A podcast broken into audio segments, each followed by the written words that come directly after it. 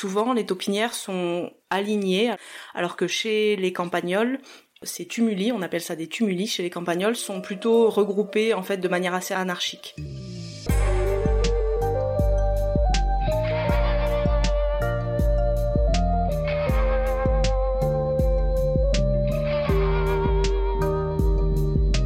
Bonjour à tous. Hélène Dupuis est spécialiste des micro-mammifères.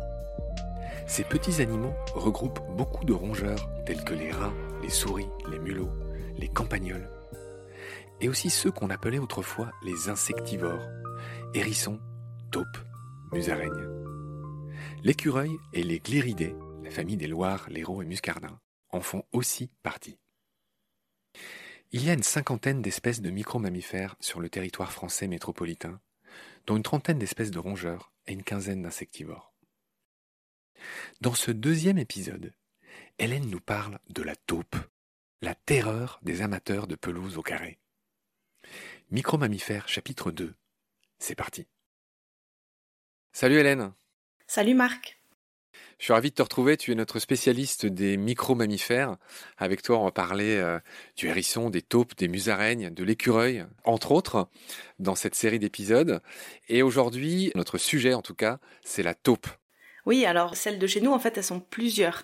Il y a la plus commune, c'est la taupe d'Europe, Talpa europaea, mais il y a aussi tout récemment donc une nouvelle espèce, on en parlera peut-être, qui s'appelle la taupe d'Aquitaine, et on a aussi simplement dans les Alpes-Maritimes, donc c'est très restreint en France, mais c'est la, elle s'appelle la taupe aveugle, la troisième. Ah, c'est drôle. La taupe aveugle, tu as son nom euh, scientifique en tête ou pas? Oui, c'est Talpa seca. Et du coup, t'as pas dit la nouvelle euh, d'Aquitaine? Talpa aquitania. On a dit les noms scientifiques des trois, donc les naturalistes les plus euh, sourcilleux sont contentés.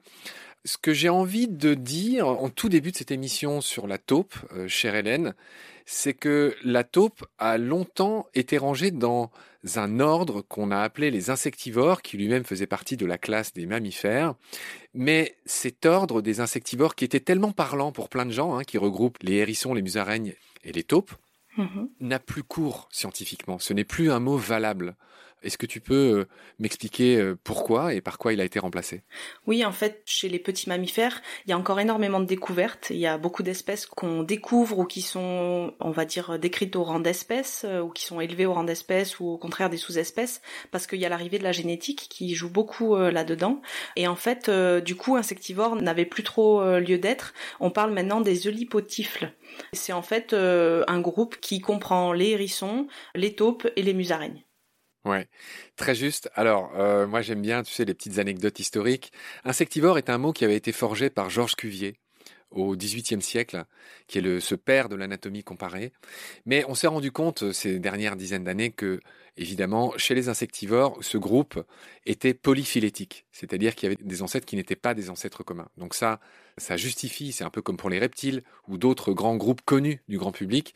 Voilà, ce sont des groupes que tout le monde entrevoit mais vu qu'ils sont polyphylétiques, c'est-à-dire que c'est pas ramenable à un seul ancêtre commun, ce sont des groupes qui sont euh, déclassés, si j'ose dire. On, ne les emploie plus.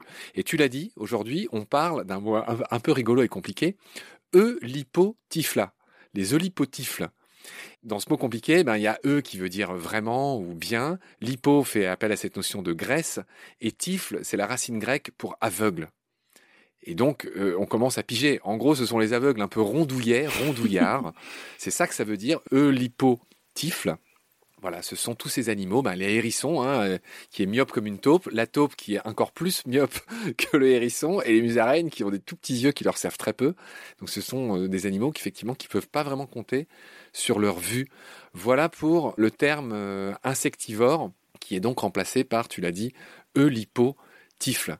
Ces eulipotifles est un ordre qui est lui-même divisé en deux sous-ordres.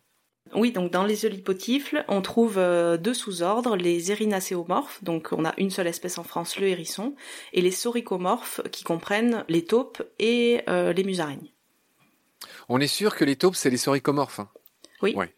En fait, l'ordre c'est sauricomorphes, et ensuite il y a la famille des sauricidés, c'est toutes les musaraignes, et des talpidés. Talpidés, il y a les taupes et le desman. Tu l'as dit, euh, Hélène, les talpidés, cette famille se subdivise en trois groupes. Les scalopinés, qui contiennent un animal que je pense tout le monde a vu, même toi, surtout toi, euh, sur Internet dans divers euh, articles, c'est le fameux Condylure cristata. Condylura cristata, c'est la taupe à nez étoilé. Tu sais, il y a une taupe, elle a le nez entouré d'espèces de petites tentacules, et cette taupe très célèbre, bah, c'est ce qu'on appelle le condylure. On la trouve en Amérique du Nord, et elle fait partie de ce groupe que je viens de dire, des scalopinés. Voilà. Ensuite, il y a les talpinés qui contient nos propres taupes à nous, euh, dont on va parler, qui contient aussi les taupes africaines qui ont un cloaque, donc c'est très différent des nôtres. Euh, euh, tu vois, c'est un, une espèce d'organe tout en un qui leur permet de se reproduire et de faire leurs besoins. Et puis, il y a un troisième groupe chez les talpidés, c'est les europsilinés. Et là, ça contient ce qu'on appelle les taupes de Chine, qui sont pas tout à fait, euh, bah, sont pas évidemment pareilles que nos taupes euh, à nous. Voilà. Et du coup, le décement, il appartient à quoi? Il est dans le genre Galémis, c'est dans la famille des talpidés. Ouais. Et tu l'as dit aussi, on en parlera avec toi, le fameux décement des Pyrénées, qui est une sorte de mix entre une musaraigne, une taupe et un rat. C'est dingue, il a vraiment des caractéristiques des trois. C'est un animal, tu nous raconteras, qui vit dans les ruisseaux des mhm. Pyrénées exclusivement, le fameux décement. Bah, lui aussi, il fait partie des talpidés. Juste un dernier mot pour dire que il existe des taupes marsupiales en Australie qui n'ont rien à voir avec nos taupes. Les marsupiaux, c'est une infraclasse de mammifères, ça n'a rien à voir, c'est juste euh, une convergence finalement. Elles vivent aussi dans la terre, elles ont des pattes avant très robustes, mais ça n'a rien à voir avec nos taupes à nous. Voilà pour la présentation globale des taupes. Hélène, par quoi commencer sur les taupes? On va faire comme pour le hérisson, on va les décrire, si tu veux bien. En premier, j'aimerais d'abord que tu me parles de la fourrure des taupes. Elle a une grande particularité. Alors, les taupes, en fait, elles sont vraiment adaptées à la vie souterraine. C'est leur première caractéristique. Donc, tout leur corps est fait pour vivre euh, sous terre. Et donc, elles ont une fourrure qui est très dense, qui a été très prisée pendant des années. Parce qu'en fait, il y a énormément de poils au centimètre carré qui est très, euh, et d'une couleur euh, assez sombre, gris-ardoise à noir. Ces animaux été très piégés pour leur fourrure. Aussi, ouais. Elle a une autre particularité, la taupe, c'est que ses poils sont implantés perpendiculairement à la peau contrairement, si on y pense bien, à beaucoup de mammifères, ce qui lui permet d'avancer ou de reculer facilement dans ses galeries. C'est vrai. Mm. Imagine, tu mets un de ces animaux qui a des poils orientés dans, un sens, bah, ça serait difficile de, de reculer. Alors que la taupe, elle peut parfaitement le faire grâce à cette implantation des poils. Oui. En parlant de poils, justement, elle a aussi des vibrisses, donc euh, les poils vraiment euh, très développés, hypertrophiés, sur son museau, mais aussi sur ses pattes et sur sa queue. Et en fait, ça lui permet de capter les vibrations du sol ou les vibrations qui sont créées par les proies. Donc elle est vraiment, euh, c'est une autre de ses adaptations à la vie souterraine. Ouais, tu as raison, les vibrisses. Elle a aussi, tant que tu es dans ses adaptations à la vie souterraine, elle a ce qu'on appelle un organe de Heimer. Heimer, je le dis tout de suite, c'était un zoologiste suisse du 19e qui a établi que ce nez protubérant était prolongé par un nez qui était plein de cellules sensitives qu'on appelle l'organe d'Heimer. Je ne sais pas si tu avais entendu parler de cette caractéristique. L'organe d'Heimer, en fait, c'est un organe où euh, l'épiderme est euh, tapissé de papilles sensitives. Voilà, je crois. En gros, pour faire simple, c'est ça l'organe de ce zoologue suisse toujours si on reste sur les adaptations à la vie souterraine, elles ont vraiment des pattes qui sont développées en forme de pelle en fait, qui leur servent vraiment à sortir la terre des galeries et à repousser les miettes de terre en fait pour se frayer euh, les chemins euh, sous la terre. Donc il y a vraiment des membres antérieurs qui sont caractéristiques et hypertrophiés pour le creusement. Alors la taupe, elle est vraiment, c'est vraiment la terrassière. Hein, elle a des pattes euh, en forme de pelle qui comportent six doigts, dont un faux pouce qui est en fait un os du poignet euh, qui se transforment pour devenir une sorte de renfort. Les taupes ont aussi des palmures jusqu'aux ongles, ce qui leur permet de ne pas passer à côté de petits euh, miettes de terre, comme tu disais euh, tout à l'heure. Est-ce que tu peux nous, nous donner une idée de la puissance de ce terrassier? Jusqu'à combien peut creuser une taupe par jour? La taupe, en fait, elle est capable de creuser jusqu'à 20 mètres de galerie par jour. Elle a besoin à certains moments de sortir en fait la terre euh, du sol pour euh, justement euh, déblayer ses galeries. Et donc, c'est les petits monticules de terre qu'on voit à la surface des prairies qui s'appellent les taupinières. Et en fait, pour ne pas les confondre avec d'autres espèces de campagnols cette fois qui font aussi ces petits monticules de terre, il y a plusieurs critères. Un des principaux, c'est en fait l'inclinaison de la galerie de sortie dans ce monticule. Chez la taupe, il est vertical, elle sort toujours de manière verticale, alors que chez les campagnols, ce trou de sortie est plutôt euh, latéral. Et il y a aussi la disposition en fait des taupinières dans l'espace. Souvent, les taupinières sont alignées, alors plus ou moins espacées, mais de manière assez alignée sur des grandes distances, alors que chez les campagnols, ces tumuli, on appelle ça des tumuli chez les campagnols, sont plutôt regroupés en fait de manière assez anarchique. Tumuli qui vient de tumulus, hein, ces espèces de monticules, euh, on imagine.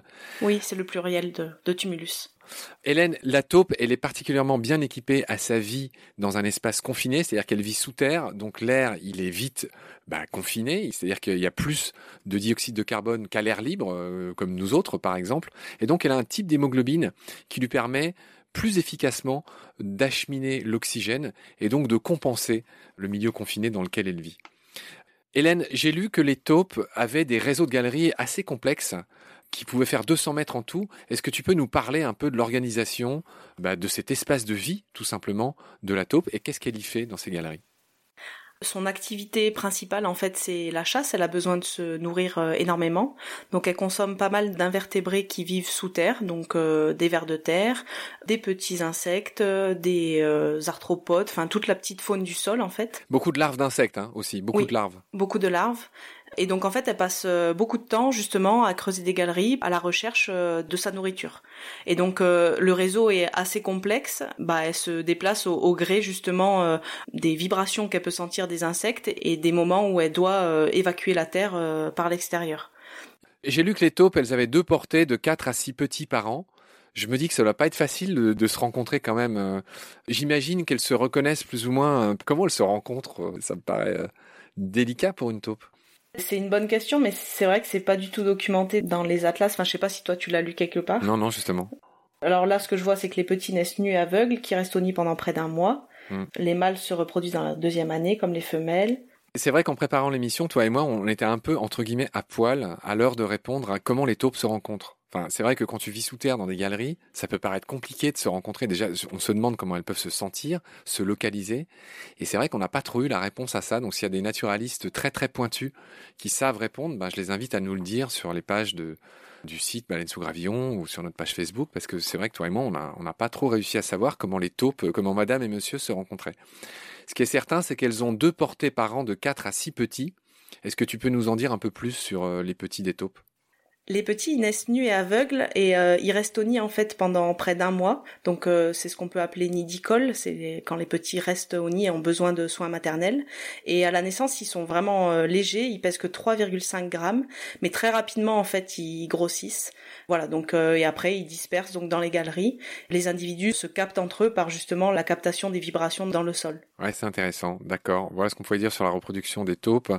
J'ai lu que les taupes en théorie pouvaient vivre plus de 10 ans mais qu'en pratique, elles ont une durée de vie inférieure à 5 ans parce qu'en fait, leurs dents s'abîment, elles ne peuvent plus se nourrir, et c'est le cas de beaucoup d'animaux en fait, parce qu'il y a beaucoup de sable qui est ingéré dans leur euh, nourriture.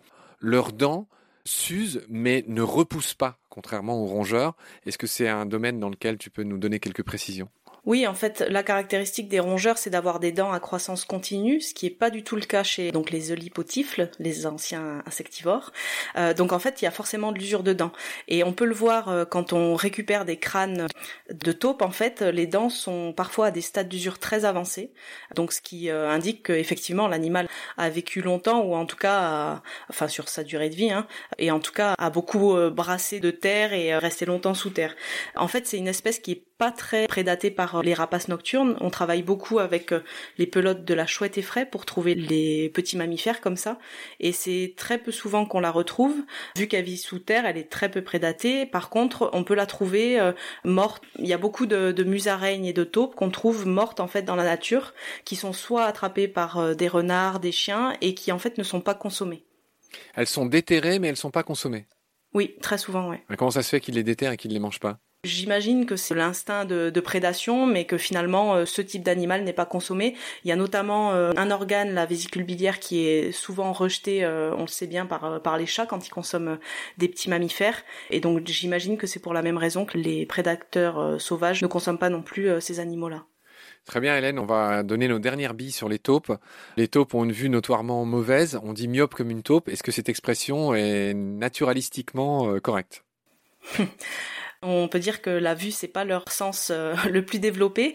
Après il y a une particularité quand même, c'est que toutes les taupes, on les appelle aveugles en fait euh, par extension, hein, parce qu'il y a la taupe aveugle, c'est son nom euh, scientifique, mais toutes les taupes sont plutôt aveugles parce qu'elles ont une paupière qui est soit soudée, soit absente sur l'œil, sauf la taupe d'Europe, donc la taupe qui est la la plus commune, qui elle en fait a une paupière qui n'est pas soudée. Donc en fait quand on écarte le pelage autour de son œil, on voit sa pupille, contrairement aux autres où on a un voile en fait, une membrane qui empêche voir l'œil. Est-ce qu'on dirait pas un mot sur la répartition des taupes, euh, bah, en tout cas en France? Tu as dit au tout début qu'il y avait trois espèces, comment ça se passe? Celle qui est la moins présente sur le territoire français, c'est la taupe aveugle, donc qui est présente que dans les Alpes-Maritimes.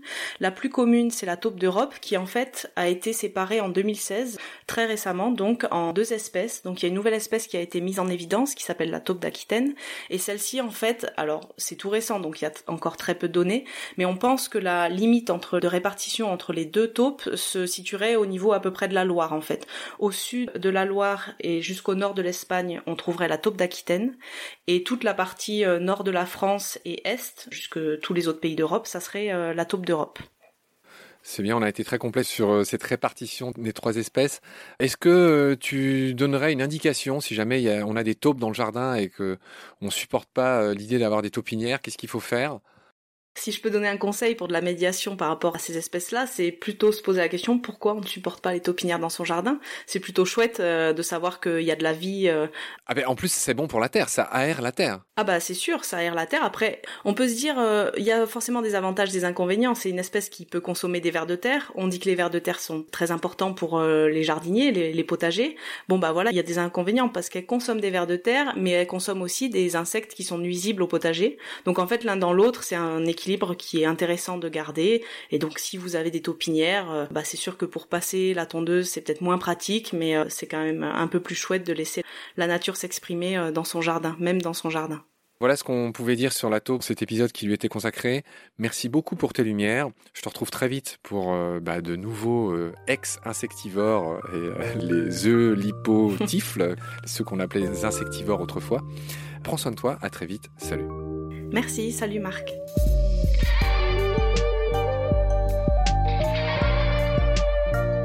C'est la fin de cet épisode. Merci de l'avoir suivi. Baleine sous gravillon a la chance d'avoir un premier partenaire, Derven, une entreprise de génie écologique qui partage nos valeurs, celles du respect du vivant. Mais pour continuer, nous avons aussi besoin de votre soutien, qui consiste à s'abonner, à partager le lien de nos podcasts et ou à faire un don sur Helloasso. Grand merci par avance. Je remercie tous mes équipiers pour leur aide précieuse et je vous retrouve bientôt pour de nouveaux épisodes. D'ici là, prenez soin de vous et de ce qu'il y a autour de vous. Merci, à bientôt.